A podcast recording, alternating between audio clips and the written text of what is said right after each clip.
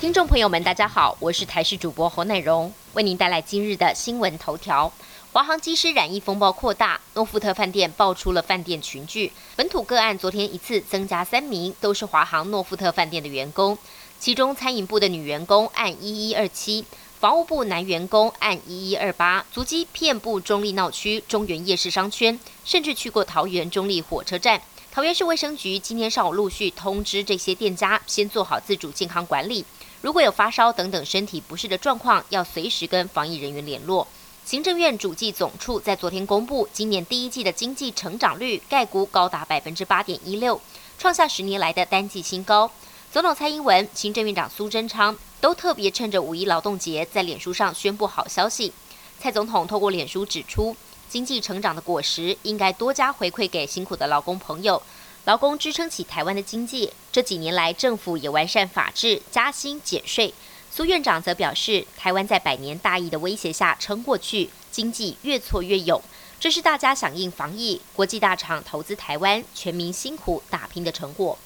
一年一度的劳工大游行，劳动节当天在凯道登场，全国各大产业工会齐聚一堂，从凯道一路游行到行政院，主要诉求是希望政府提高基本工资。把经济成长的果实分享给劳工，也呼吁政府正视劳保破产的危机。这一回，外送员也相约走上街头，同时筹组产业工会，希望业者能正视外送员的权益。游行最后来到行政院，因为路权申请范围的争议，劳团跟警方爆发小规模的推挤冲突。美国接种疫苗速度超前，虽然已经有一半以上的成年人至少接种了一剂，但美国疫情仍然严峻。连续两天，每天新增确诊都将近六万例，有八百到九百人病死。美国疾管局 CDC 担心，实际数字可能更多，因为年轻人往往轻忽防疫的规定，又不爱打疫苗。尽管美国疫情一直没有明显好转，纽约已经重启经济，航空公司的机位一样卖到翻。而美国加州迪士尼历经长达四百一十二天的闭园日子，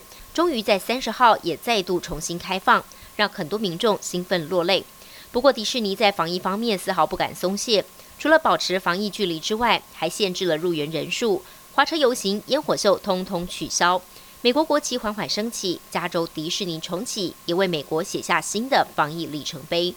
滑抖音不仅能打发时间，甚至有机会找到失散多年的兄弟姐妹。日前，中国河南一名女子在抖音上发现有个女孩跟自己长得很像，医疗之后还发现两人生日是同一天。他们后来各自回家追问家人，他们的母亲才坦诚，两人都是被领养来的。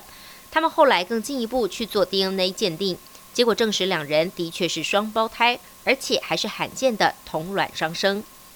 极端气候发威，四月最后一天，中国大陆多地天候异常，南方的江苏受到强对流天气的影响，出现了冰雹和强风雷暴。部分地区的风力更达到最高的十四级，连飞机都被吹到掉头转向。目前已知至少有十一人死亡，六十多人受伤。而在北方，包括了北京等部分地区，在四月最后一天罕见的下雪。北京昌平区白色雪花纷飞，河北的张家口也有民众拍到如鹅毛般的大雪。四月最后一天看到下雪，不少网友表示是天有异象。